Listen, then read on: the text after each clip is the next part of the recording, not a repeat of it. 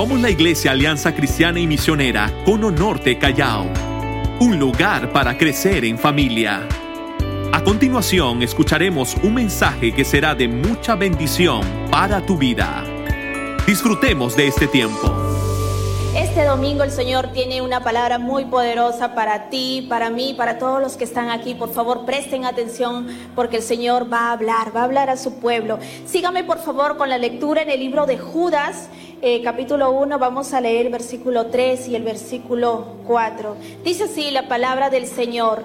Amados, por la gran solicitud que tenía de escribiros acerca de nuestra común salvación, me ha sido necesario escribiros exhortándoos que contendáis ardientemente por la fe que ha sido una vez dada a los santos, porque algunos hombres han entrado encubiertamente, los que desde antes habían sido destinados para esta condenación hombres impíos que convierten en libertinaje la gracia de nuestro Dios y niegan a Dios, el único soberano, y a nuestro Señor Jesucristo. Vamos a hablar, porque yo creo que el Señor nos va a hablar conforme a nuestra necesidad. Amado Dios, gracias te damos por esta mañana, Señor. Gracias, Señor, porque tú nos sostienes con tu justicia, Señor, y no dejarás que el mal prevalezca sobre nuestras vidas. Tú, Señor, vas a equipar nuestras manos para seguir peleando cada batalla que nos va a tocar enfrentar. Y en esta mañana oramos para que tú hables a tu iglesia, Señor, conforme a nuestra necesidad. Te amamos y bendecimos tu nombre. Dirige a este siervo que está delante tuyo y que es instrumento tuyo para llevar este mensaje. En el nombre de nuestro amado Señor Jesucristo. Amén y amén. Muy buenos días, amados hermanos. Qué bendición poder estar en esta mañana delante de ustedes y disponiendo pues nuestros corazones para que en este tiempo el Señor pueda hablar a nuestras vidas. Doy gracias a Dios por el privilegio que nos da de poder estar aquí y poder en este tiempo exponer su palabra. Y creo que es importante que hayamos venido con el corazón dispuesto para poder recibir palabra de Dios. Así que quiero que tú le digas al que está cerca tuyo, he venido dispuesto a escuchar palabra de Dios he venido dispuesto a escuchar palabra de Dios. Y los que están también mirándonos ahí en sus hogares, también recepcionen lo que Dios tiene para con sus vidas en esta mañana, deseando también que el Señor hable a sus vidas. Así que una vez más, de pronto en una declaración de victoria, en una declaración de convicción, porque es algo que nosotros tenemos que aprender a declararlo. ¿Cómo está la iglesia del Señor? Digámoslo fuertemente, dale un fuerte aplauso al Señor en esta mañana. Tenemos que nosotros afirmar esa verdad en nuestras vidas y yo deseo con todo mi corazón que el Señor pueda hablar a sus corazones en este tiempo. Durante este mes están desarrollando toda una serie de temas importantes acerca de la unidad en los principios de la fidelidad.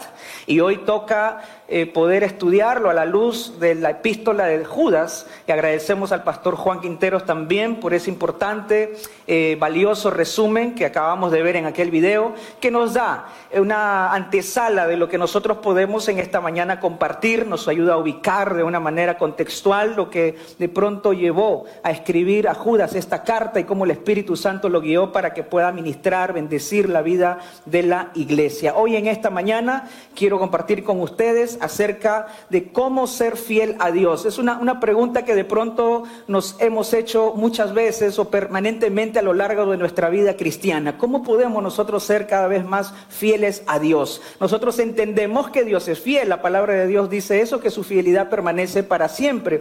Él no cambia, él, él es inmutable, Él siempre sigue siendo el mismo. Con amor eterno Él nos ha amado. El asunto pasa por nosotros en entender cómo es que nosotros podemos mantenernos en esa fidelidad delante de Dios.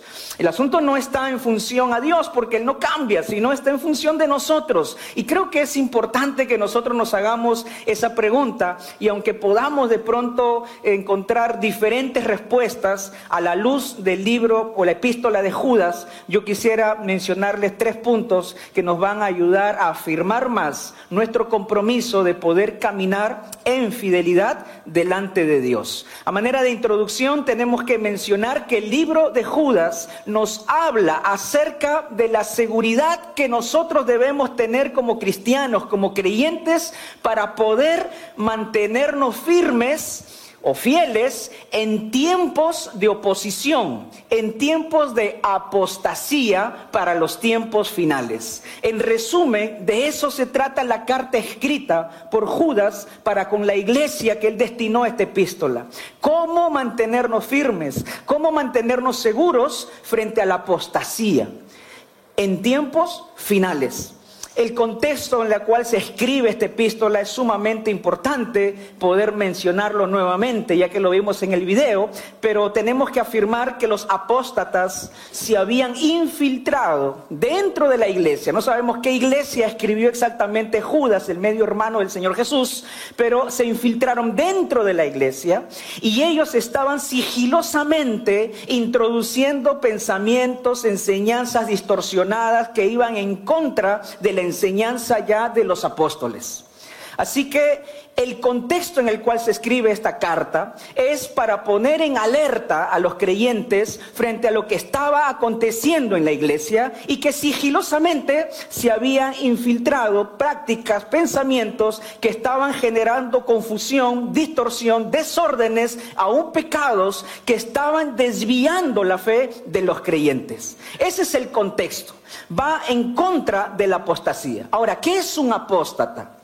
Y podemos dar una larga definición en ello, pero nos vamos a desviar del tema. Así que solo brevemente para que puedas tú retener qué es apóstata, que practica la apostasía, es el abandono y el abuso de la fe hacia la falsa enseñanza.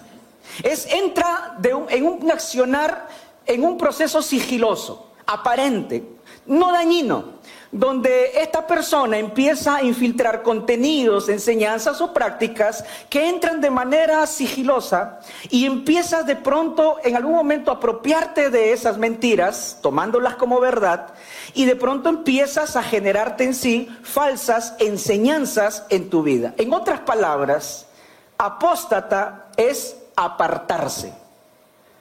Apóstata es apartarse de la verdad. Y yo creo que esto es importante que podamos retenerlo en esta mañana. Porque de pronto podemos sacar muchas definiciones, pero de pronto quedémonos con algo que nos va a ayudar a recordarlo. Ser un apóstata es una persona que se aparta de la verdad. ¿Puedes repetirlo ahí donde estás? Ser un apóstata es una persona que se aparta de la verdad. Y esta carta fue escrita para contrarrestar la apostasía. Es decir, pensamientos y prácticas que desviaban a la iglesia a apartarse de la verdad. Ahora, esto es esta carta escrita dos mil años atrás para poder contrarrestar esas prácticas de ese tiempo se hacen vigentes también para este tiempo y más aún ahora que vivimos tiempos finales porque sabemos que la venida del Señor está cerca y vivimos tiempos donde hay mucha apostasía.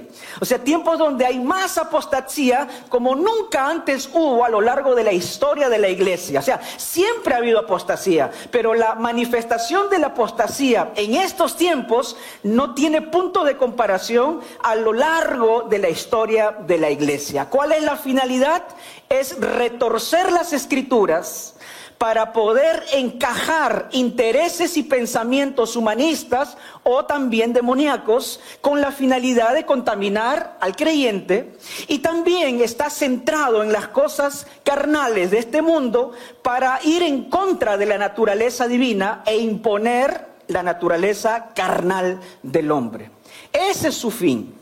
Y a manera de introducción, entonces nos vamos ubicando que de pronto lo acontecido hace dos mil años a través de esta epístola responde de una manera muy importante en nuestras vidas de qué nosotros tenemos que considerar en nuestro caminar con Dios para que nosotros también podamos estar alertas, podamos actuar correctamente frente a la apostasía, frente a los pensamientos que nos van a ayudar o querer llevarnos a apartarnos Dios poniéndonos en contra incluso de la escritura. Así que esta palabra en esta mañana creo que nos va a ayudar mucho a que nosotros podamos atesorarlo en nuestro corazón con la finalidad de poder caminar en fidelidad delante de Dios. ¿Cuántos en esta mañana le pueden decir, yo quiero ser fiel a Dios, yo quiero caminar fiel a Dios, yo quiero permanecer fiel a Dios? ¿Cuántos dicen amén a eso? ¿Verdad? Ese tiene que ser tu deseo, ese tiene que ser el anhelo de tu corazón. ¿Cuántos dicen amén a eso?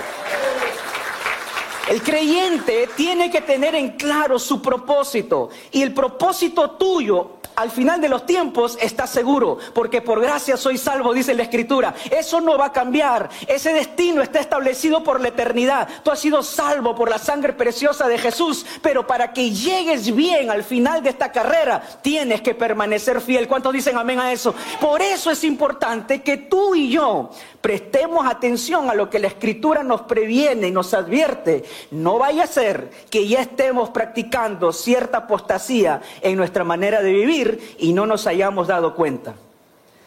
El punto número uno para nosotros responder cómo ser fieles a Dios en relación al libro de Judas pasa por lo siguiente desde el verso 3 y verso 4.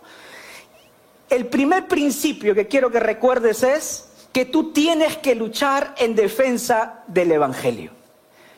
¿Tú quieres ser fiel a Dios? Yo quiero ser fiel a Dios. Luchemos en defensa del Evangelio. La escritura dice en el versículo 3, bueno, solo hay un capítulo. En el tercer verso dice, me ha sido necesario, dice Judas, escribiros exhortándos que contendáis ardientemente por la fe. Remarco eso. Contendáis ardientemente por la fe que ha sido una vez dada a los santos. Contendáis ardientemente por la fe. Quiero remarcar esa frase, creo que lo tienen ahí en la pantalla, usted lo puede ver, y quiero un poco explicar este, esta composición de dos palabras, porque puede que a nuestro ligero entendimiento no lo dijéramos bien, pero contender ardientemente significa agonizar en una lucha continua, es pelear hasta ya no tener más fuerzas es tener una intensidad muy alta para poder pelear, para poder luchar. Y hay algo que nos está diciendo Judas, le está diciendo a la iglesia, nos dice a nosotros, a través del Espíritu Santo, tenemos que luchar, tenemos que pelear en defensa de la fe. Y cuando hablamos de ello, estamos hablando de que debemos luchar hasta la agonía de manera continua y constante contra las falsas enseñanzas. Vivimos tiempos donde de pronto eh, eh, se habla mucho de la tolerancia y tratamos de evitar el conflicto. Pero aquí encontramos una palabra que nos demanda a tener confrontación. Aquí encontramos una palabra que nos, desafía a luchar y a pelear. Siempre hablamos de hecho de paz y de mantener las cosas en calma, pero aquí encontramos una palabra que nos dice pelea, lucha, defiende, confronta. ¿Qué cosa? Las enseñanzas verdaderas de la palabra. ¿Cuántos dicen amén a eso? Ahora, el contexto en que pronto lo estoy mencionando no puede ser extraído para que te dé licencia de estar peleándote con todos. Lo que tenemos que nosotros es ordenarnos bien en lo que la escritura nos está diciendo. Y lo que nos está diciendo claramente es, no seas indiferente. No seas de pronto insensible o hay algo más, por de pronto las personas no quieren defender su fe y el Evangelio y es porque no tienen conocimiento. Hay personas que no defienden su fe por insensibilidad o dejadez o porque quieren evitar el conflicto pero hay otros también que lo hacen porque no conocen. Entonces, como no conocen, no saben qué defender, no tienen los argumentos porque falta conocer palabra de parte de Dios. La apostasía ha sido una permanente lucha en la creyente a lo largo de la historia de la iglesia. Y en el siglo III se levantó un hombre cristiano, líder importante de ese tiempo, llamado Arrio, que levantó una serie de sutilezas apóstatas que arrastró a miles y miles de creyentes, confundiéndolos en su fe, a tal punto de negar la Trinidad de Dios y negar también la deidad de Jesucristo. Ha sido una de las apostasías más grandes en teología que ha existido a lo largo de la historia cristiana. Y no entró de una manera confrontativa, sino entró de una manera sutil. Y los creyentes de ese tiempo les tuvieron que establecer concilios como el concilio de Nicea para poder dejar en claro que este tipo de enseñanzas eran contrarias y fueron a juicio y lo sentenciaron y lo excomulgaron y lo anularon porque estas prácticas, estos pensamientos distorsionaban las escrituras, distorsionaban la doctrina, distorsionaban la fe y no podían ser aceptadas. Fueron directos, fueron confrontativos, fueron claros y lucharon por la defensa de la fe. ¿Cuántos dicen amén? Nosotros tenemos que luchar por la defensa de la, de la fe. Esa es una señal de que nosotros podemos caminar en fidelidad delante de Dios. Tenemos que luchar por la defensa de la fe. Y más aún en estos tiempos que vivimos. Porque la apostasía entra encubiertamente, dice el verso 4. Es decir, ingresa de lado, es decir, ingresa escondido. No ingresa de frente por la puerta principal. Busca un lugar por donde entrar para poder de pronto encarnarse en medio y es difícil identificarlo. Porque no se presenta como algo malo al inicio, sino como algo aceptable. Mira que Satanás se presenta como ángel de luz, nunca se presenta como algo horrendo, sino como algo atrayente, como algo seductor, como algo que de pronto nos va envolviendo en sus ideas, en sus conceptos, pues tiene esa naturaleza eh, demoníaca, satánica, la apostasía. Viene de corazón del enemigo y se puede infiltrar aún en medio de nosotros. Y lo que la palabra del Señor nos demanda es que nosotros luchemos en defensa de la fe. Y por eso es importante que nosotros tengamos conocimiento de la palabra. Es importante que nosotros conozcamos lo que dice la escritura, pero también que valientemente defendamos la fe. En estos tiempos, por ejemplo, podemos encontrar noticias de algunos pensamientos apóstotas que son reales. Hay gente que se hace llamar pastores de ciertas iglesias que están casando homosexuales.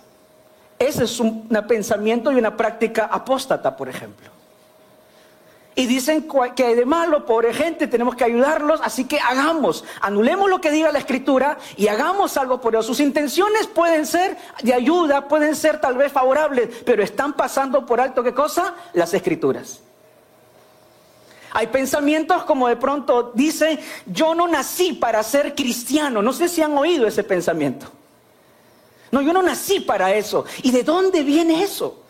¿Bajo qué argumento, filosofía? Porque eso está yendo en contra de la escritura. Y hay gente que cree esa mentira y se la apropia y vive ciegamente en su vida, rechazando muchas veces el consejo, rechazando la palabra, rechazando lo que Dios quiere hacer en su corazón, porque ha atesorado una mentira en su corazón, un pensamiento apóstata. Vamos a encontrar de pronto pensamientos de gente que argumenta y aún se hacen llamar cristianos que te dicen el infierno no existe. No existe el infierno.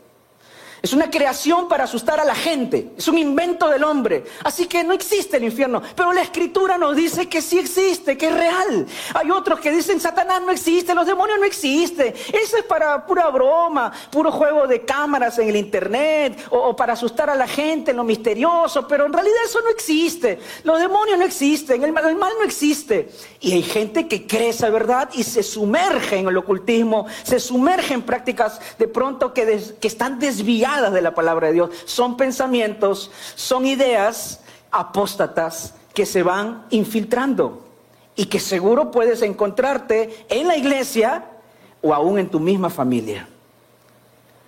¿Sabes que ha habido una iglesia en los Estados Unidos que ha abierto un, en uno de sus ambientes una área para que de pronto se hagan tatuajes en la iglesia? Pero los, son versículos bíblicos que tratan a la gente. Amén, gloria a Dios, qué bendición, dicen algunos, ¿verdad? Hagamos algo por la gente. Entonces hagamos una sección de tatuadores. Yo no estoy inventando cosas, son cosas que están sucediendo. Y eso también es pensamiento apóstata. ¿Qué cosa es? Pensamiento apóstata. El yo declaro, yo decreto, yo confieso y se va a hacer como yo digo, pensamiento Tú no eres el que determina las cosas, es Dios. No es por el poder de tu boca, sino por el poder del rema del cielo que se transforman las cosas. ¿Cuántos dicen amén? ¿Cuántos le dan la gloria al Señor? Pero cuidado con eso. Porque esos son pensamientos, ¿qué cosa? Apóstatas. Perder la santidad y la reverencia en la adoración y el culto, pensamiento, y convertirlo en un show de televisión, eso tener cuidado. No podemos perder la esencia y la motivación principal del corazón del creyente. Pensamientos como ámate a ti mismo antes que a Dios son pensamientos apóstatas. Y así nos vamos a encontrar con una serie de situaciones y pensamientos que se van a infiltrar dentro de nosotros, de nuestra propia familia. Y ahí es donde Dios nos dice, lucha en defensa de la fe. No puede ser permisivo no puedes ser una persona indiferente. Tienes que pararte firme y ir al conflicto. Tienes que pelear, tienes que encarar, tienes que poner claras las cosas. En casa no se practican estas cosas. En casa no está permitido que tú hagas tomar licor. No está permitido ver películas de pronto de terror. En, casa no está permitido que hagas cosas indebidas. Tú tienes que pelear por tu familia y por la fe. Yo sé que eso traerá conflicto cuando de pronto todos no habrá la visión de la palabra de Dios, pero hoy el Señor Jesús ha dicho, yo no he venido a traer paz a este mundo, yo he venido a traer conflicto, pero ese conflicto lo peleamos y lo vencemos en el nombre del Señor Jesús. ¿Cuántos dicen amén?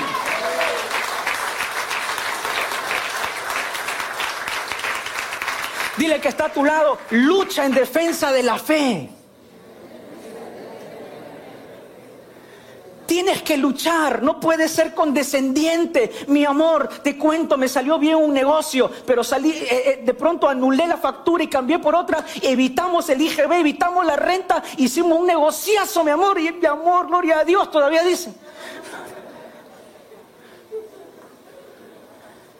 Entonces ahí la esposa dice, no, ¿qué has hecho? Porque tú tienes que luchar en defensa Hija, ¿dónde fuiste? Ay, es que estuve con mis amigas y nos quedamos hasta las 2 de la mañana. Pero mamá, ¿sabes qué? La pasé muy bien. Hace tiempo que no disfruté tanto. Gracias, mami. Oh, hija, ¿hueles a licor? Sí, pero no importa. La pasé muy bien. Oh, ¿verdad, hija? Ven aquí. Beso. Anda, descansa. Ay, Señor, gracias. Mi hija lo disfrutó muy bien. No, tú tienes que luchar en defensa de la fe. Y tú le vas a decir, eso no funciona así, no has hecho bien. No puedes caminar de esa manera. Tienes que ordenar tus caminos. No te quedes callado. ¿Cuántos dicen amén? No te quedes callado. Dale la gloria al Señor. Lucha, pelea. Va a haber conflicto. Va a haber tirijala, pero lo vas a hacer. Dile que está a tu lado, no sé si es tu hijo, pero tu hija, tu esposa, no sé. No te quedes callado.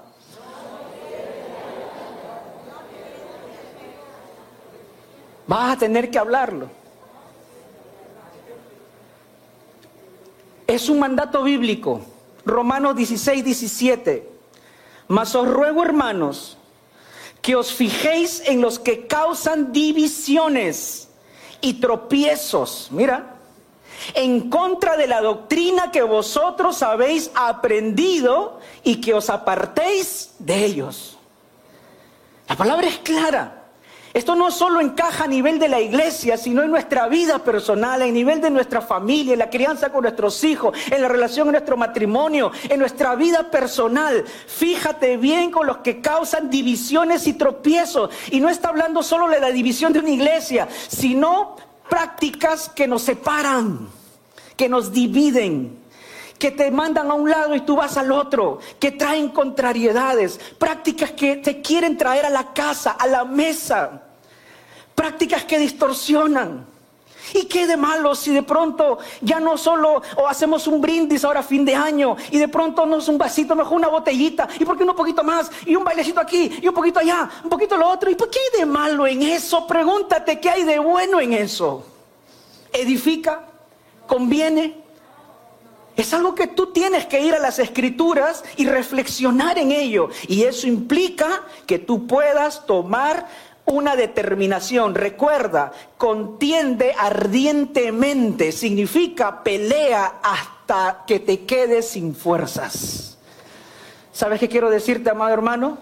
No te canses. Porque yo puedo entender que algunos pueden estar aún cansados de que donde viven suceden muchas cosas que no son correctas. Pero tú eres esa luz de parte de Dios para que en un momento el milagro de Dios acontezca en esa familia. No te canses, pelea. ¿Cuántos dicen amén a eso? Tu pelea no es humana, tu pelea viene del cielo y se manifiesta ahí. ¿Cuántos dicen amén? No te canses. Sé sabio al decirlo. Pero no te canses en hacerlo.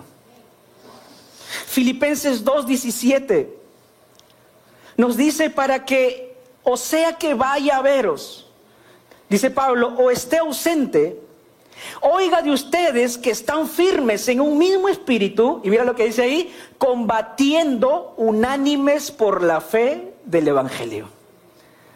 Combate las falsas enseñanzas, a los falsos maestros, mantente firme, lucha de manera unánime, porque este es el llamado de Dios para la iglesia y dice también, primera de, Timoteo 6:12, pelea la buena batalla de la fe. Oiga, si yo puedo revisar, y hay un montón de versículos por todos lados que nos dice, pelea, pelea, pelea, pelea, pelea, pelea, lucha, pelea, combate. ¿En defensa de qué? Porque no me vayas a tomar ahora la palabra, lo editas el video y al pastor ha dicho que peleemos, hoy arreglamos las cosas. ahora te suelto todo lo que no me ha gustado pero en defensa de quién? No de nuestros intereses personales, sino de lo que conviene a los ojos de Dios. ¿Cómo podemos ser fieles a Dios?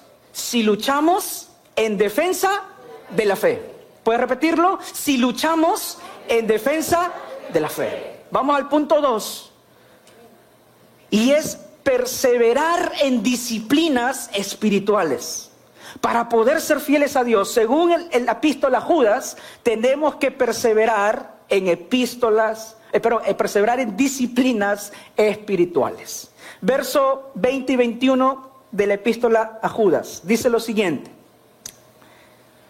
Pero vosotros, amados, edificándoos sobre vuestra santísima fe, orando en el Espíritu Santo, conservaos en el amor de Dios, esperando la misericordia de nuestro Señor Jesucristo para vida eterna. ¡Wow! ¡Qué tremendo! Aquí nos está desafiando como creyentes a perseverar, a edificarnos constantemente. Pero edificarnos en qué? A poco para hacerlo reflexionar. ¿A qué estaba eh, a quiénes estaba dirigida esta carta? A los creyentes. Para enfrentar qué cosa? La apostasía. ¿Qué es la apostasía? Falsas enseñanzas. Entonces cuando Judas dice ahí guiado por el Espíritu Santo, edificaos sobre vuestra santísima fe, entonces está diciendo, edifíquense para contrarrestar las falsas enseñanzas. ¿Estamos claros? Entonces, ¿cómo me edifico yo para contrarrestar falsas enseñanzas? ¿A dónde tengo que acudir para contrarrestar las falsas enseñanzas? ¿Cómo sé que algo es verdadero o algo es falso? ¿Cómo puedo yo llegar a ese conocimiento? Solamente si vas a la fuente original, a la fuente correcta, a la palabra de Dios. La palabra de Dios nos va a decir lo que tenemos que hacer. La palabra de Dios nos va a confrontar en lo que tenemos que corregir. La palabra de Dios nos va a hacer mirar a nosotros un espejo y nos va a decir falsos cuando estás viviendo de manera equivocada. Solo la palabra de Dios trasluce el corazón, el alma y los pensamientos. ¿Cuántos dicen amén? Necesitamos palabra de Dios. Aleluya.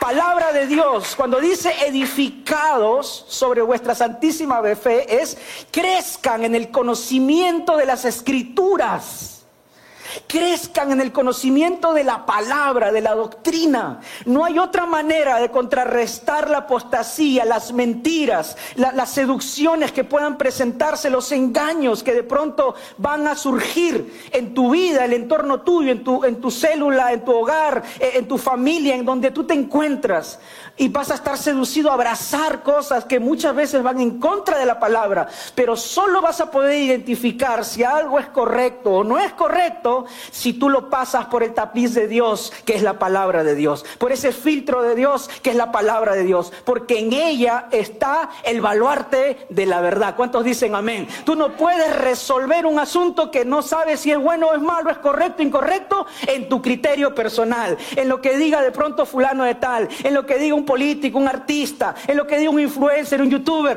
Tú tienes que ir a la fuente de la palabra y la palabra de Dios traspasa el corazón y aún el alma y nos dice esto es correcto y esto es incorrecto. El que camina en el bien tiene bendición del cielo, pero el que camina en contra de ella asumirá las consecuencias. ¿Cuántos en esta mañana le dice yo necesito palabra de Dios en mi vida? Díselo mi hermano, yo necesito palabra de Dios en mi vida. Tenemos que perseverar en las disciplinas espirituales, estudiando la palabra y manteniéndonos en oración. Dos cosas importantes para que la apostasía, la mentira, no se infiltre en nosotros y en los nuestros. Estudia la palabra y ora. Dile que está a tu lado, escribe en el chat, estudia y ora. Estudia y ora. Estudia y ora. Como la moneda, dos caras, estudia, no están separadas, están juntas, tienen que estar juntas. No dejes de estudiar la palabra, no dejes de leer la Biblia. No vas a tener victoria si no lees la escritura. No vas a tener victoria si no oras. Persevera en ello. El cambio no sucede como quien frota la lámpara de un genio y de pronto de un momento a otro cambian las situaciones. Sucede en la perseverancia, en la fe, en la continuidad que tú y yo podamos darle delante de Dios. El autor, Judas, nos da tres modelos de advertencia de tres apóstatas a lo largo del Antiguo Testamento y quiero enfatizar mucho esto porque definitivamente que nos pone en advertencia frente a tres características que vamos a estar siempre seducidos permanentemente como creyentes. Él va a mencionar a lo largo de los versículos 11 en adelante, dice, hay de ellos porque han seguido el camino de Caín y se lanzaron por lucro en el error de Balaam y perecieron en la contradicción de Coré. Tres personajes, Caín, Balaam Coré, tres apóstatas, tres personas que son mencionadas en la escritura en el Nuevo Testamento mil años después, porque obviamente lo que movió en sus corazones en aquellos tiempos, cuando les tocó vivir, fueron definitivamente manifestaciones apóstatas que desviaron el corazón de muchos y trajeron grandes consecuencias. Judas le hace mención del espíritu de Caín. Y miren, presten atención a esto, porque dice que en el espíritu de Caín corren muchos. Ojo, eso es evidenciado a lo largo de la historia de la iglesia, pero también, especialmente, en los últimos tiempos. Yo no sé cuántos creen que estamos viviendo los últimos tiempos, pero si tú no has entendido esto, estás viviendo los últimos tiempos. No vamos a hablar de eso, seguro que en algún momento se hablará, pero las profecías bíblicas están cumplidas. Y algunas ya diseñadas para simplemente ejercerlas en poco tiempo, pero ya está. Manifiesta muchas cosas. Así que esta palabra es importante porque está diciendo que una característica dentro de lo que vamos a enfrentar es el espíritu de Caín. ¿Y el espíritu de Caín qué es? Es adorar a Dios a mi manera. Ojo, Caín presentaba ofrendas también igual que Abel. pero sus ofrendas eran como él quería. No eran de excelencia a Dios. Eran ofrendas que de pronto eh, eh, no, no le daban lo mejor a Dios. No es que no se acercaba a Dios, sí lo hacía, pero lo hacía a su manera, como él quería. El espíritu de Caín es hacer lo que yo quiero. El espíritu de Caín es como a mí me gusta. El espíritu de Caín, es romper las normas. No, no me interesan las normas. Hago lo que a mí me parece. El espíritu de Caín no reverencia. No tiene respeto a las cosas de Dios. Y yo te digo, ¿no vivimos esos tiempos? No estamos de pronto seducidos a esos tiempos que vivimos ahora, al espíritu de Caín, que de pronto lo único que busca es de pronto una atracción personal y un deleite personal y un desprecio a Dios. Hermanos, esta palabra es para ti y para mí. Y Dios nos dice en esta mañana, cuídate del espíritu de Caín. Ay, la iglesia no me gusta ahora porque las canciones son de hace 30 años, 20 años. Hay canciones nuevas. ¿En quién está pensando? Ay, ya no es como antes. Antes teníamos, hacíamos esto, lo otro. No, no, no, no quiero. Ya no es como antes. ¿En quién está pensando? Oye, canta. No siento. Pero adora a Dios. No quiero. Es que no me parece. ¿Por qué tendría que hacer así? ¿Por qué tendría que levantar mis manos? Por último, ¿para qué llevar la Biblia? No tiene sentido. Hago lo que yo quiero. Si hoy quiero, lo hago. Si hoy no quiero, no lo hago. Me conecto cuando quiero, no me conecto cuando no quiero. Participo cuando me da la gana, me inviten o no me inviten, yo voy a la iglesia. No me importa si hay lista, yo me voy, me van a tener que recibir porque yo quiero. Pero cuando me ponen en lista, no voy porque no quiero. Oh, cuidado, espíritu de... Y esas son cosas que están sucediendo. ¿Y eso qué cosa es? Após el espíritu de Caín es apostasía. Hacer lo que yo quiero, como a mí me parece. Y eso es peligroso. El espíritu de Balán es el error de Balán es hacer las cosas por interés. Pero tiene que ver con el campo ministerial o espiritual. No voy a gastar tiempo ahí, Puedes leerlo en la escritura, en el Antiguo Testamento.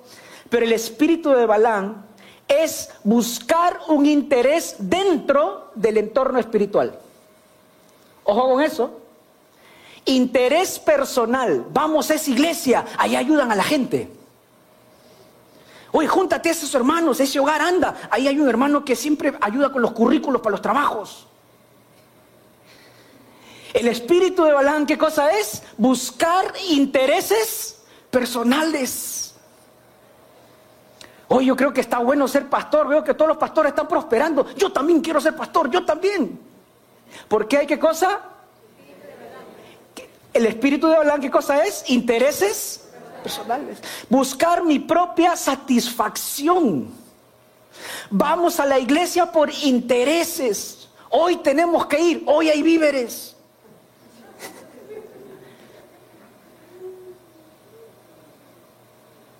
Hoy han dicho que si van y participan va a haber premio, premio va a haber. Hoy tengo que, hoy, hoy día entregan el premio, no puedo faltar a la iglesia. ¿Y cuando no hay premio?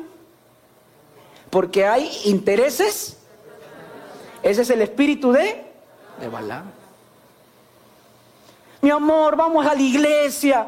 No, no, no, hoy día no quiero, no me digas nada. Y te preparo tu comida rica, así como te gusta. Y Vamos. Entonces vas por intereses personales. ¿Qué cosa es eso? El espíritu de Balaam. ¿Y qué cosa es? Apos, apostasía. Y está infiltrado. Tercero, la contradicción de Coré. Ese hombre le hizo la vida imposible 40 años a Moisés. Rebeldía a las autoridades. Otra característica de la apostasía de estos tiempos. Cuestionar a las autoridades cuestionar a los padres, cuestionar a los pastores, cuestionar a los que ejercen autoridad sobre uno. Es más, no quieren tener gente a quien rendirle cuenta.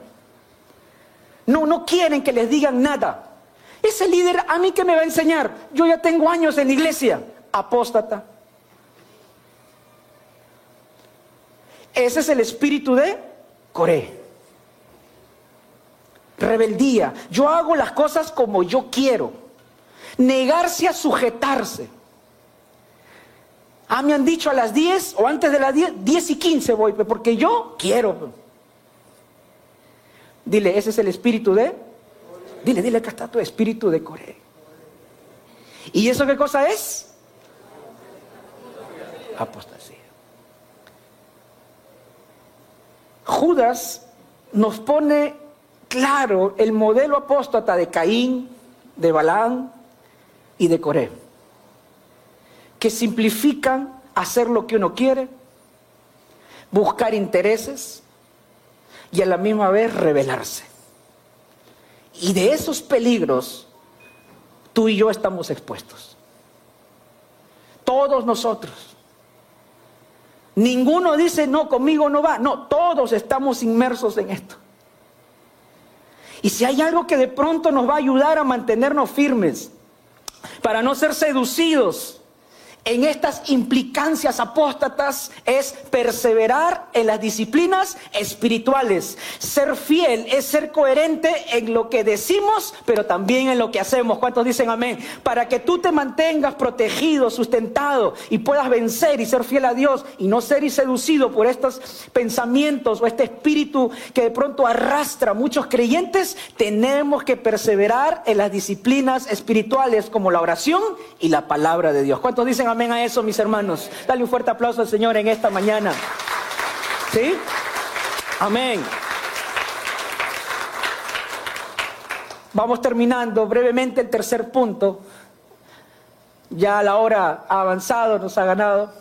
Pero el tercer punto, cómo ser fieles a Dios, según el epístola Judas, es si confías en la protección de Dios. Dice el verso 24, y aquel que es poderoso para guardaros sin caída y presentaros sin mancha delante de su gloria con gran alegría. Esto es lo que el Señor tiene preparado para aquellos que han decidido seguirle, para aquellos que han decidido caminar en su presencia, para aquellos que han decidido seguir sus pisadas.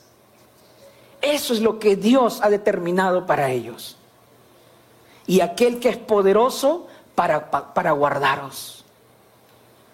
Dios preserva a su iglesia. Lo ha hecho todo este tiempo y lo seguirá haciendo hasta la venida del Señor Jesús para estar con Él para siempre.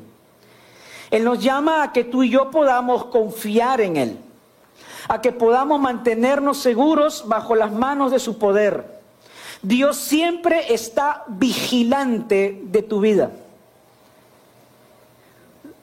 Repito, Dios siempre está vigilante de tu vida. Dios siempre está atento a lo que haces. Dios siempre interfiere para poder ayudarte, corregirte, exhortarte. ¿Y sabes por qué lo hace? ¿Sabes por qué te protege? ¿Sabes por qué te preserva? ¿Sabes por qué te vigila? Porque te ama. Dios te ama. Y su naturaleza es preservarte y protegerte, sustentarte en medio de situaciones que de pronto pueden causar temor en tu corazón, que de pronto pueden traer confusión o desconcierto. Es ahí donde nosotros abrazamos la fe y nosotros caminamos en esa dependencia de Dios. Dios te protege porque te ama. Dios te preserva porque te ama. Dios te vigila porque te ama. Y porque te ama también te protege de las falsas doctrinas.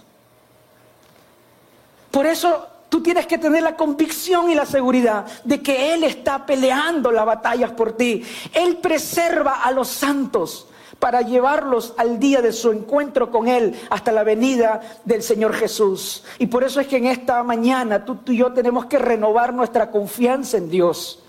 Confiar en la protección de Dios es una señal de que estamos dispuestos a poder caminar en fidelidad. La fidelidad trae bendición. ¿Cuántos pueden decir con seguridad que al llegar a los últimos días de este año, dos semanas y se acaba el 2021, Iniciábamos el 2021 con muchas preguntas, diciendo, ¿cómo será este año? Terminamos el primer año de pandemia para entrar a un segundo año, en medio de mucha incertidumbre, preguntas, en, en medio de muchas situaciones vividas tristes y de grandes confusiones. Y de pronto decíamos, ¿cómo será el 2021? Y ahora estamos cerrando este año y podemos decir, Señor, al terminar este año, no me queda otra cosa que decir que gracias por tu fidelidad. Algunos han resistido en su fe sin tener un trabajo formal, pero nunca faltó pan sobre sus mesas. Porque Dios es, es fiel. Algunos iniciaron el año de pronto ajenos a Dios, pero qué importante es terminar bien delante de Dios. Algunos de pronto enfrentaron crisis familiares con muchos retos y vaivenes, pero se han mantenido firmes. Y pueden decir, gracias Dios, que si hasta ahora estamos juntos es por tu fidelidad y misericordia, porque tu Señor nos has dado estas promesas. ¿Cuántos dicen amén? Hay familias que iniciaron el año destruidas y hoy terminan hasta pidiendo casarse de nuevo. ¿Y eso es una señal de qué cosa? Fidelidad.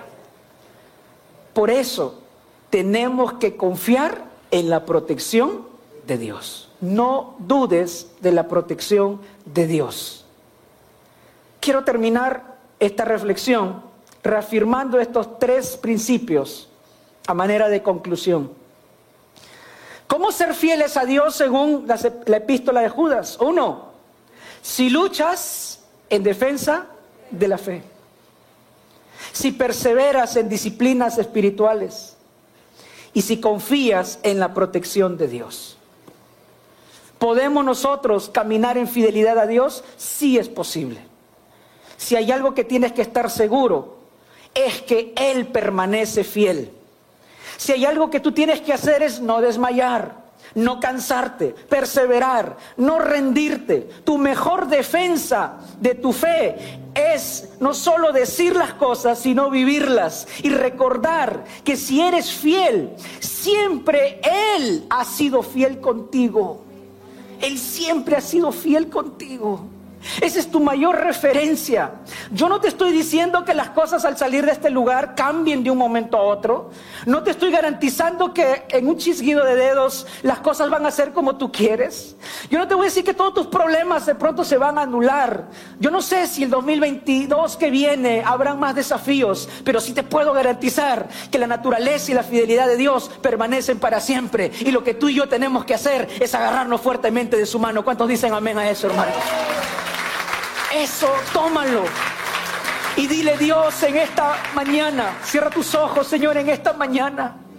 Hago un compromiso delante de ti para vivir en fidelidad. Hago un compromiso delante tuyo, no para moverme en lo que mis ojos ven, sino que tú has prometido a un compromiso de defender la fe en mi familia, en mi hogar. Cuando alguien se quiera levantar en contra de ti, Señor, de tus principios, yo me mantendré firme, parado sobre esa roca que es Jesucristo, haciendo lo correcto y dejando en tus manos que tú hagas tu mejor parecer. Pero yo me mantendré fiel, dile. Señor, yo en esta mañana Señor, asumo el compromiso de leer tu palabra y de poder, Señor, orar. Tal vez he dejado de hacerlo continuamente y he dado lugar a pensamientos apóstatas, Señor, y prácticas apóstatas. Pero hoy en esta mañana, Señor, me acerco a ti y me fortalezco. Señor, en este tiempo, Señor, he dudado, Señor, de tus cuidados. Pero Señor, si hasta un padre, una madre, cuando un hijo se le extravía, deja todo para correr tras él, ¿cuánto más tú, Señor, si somos tus hijos amados? Perdónanos si hemos desconfiado de tu palabra, si hemos dudado de ti, Señor. Tú permaneces fiel y has prometido estarlo todos los días de nuestras vidas. Mi amado hermano, en esta mañana, y tú que me miras allá, dentro de tu vivienda, en el nombre de Jesús, tú tal vez quieras hacer un compromiso con Dios en este tiempo y dile al Señor en esta mañana, yo me comprometo, Señor, a vivir en fidelidad delante de ti. Dile, Señor, yo me comprometo a ellos, Señor.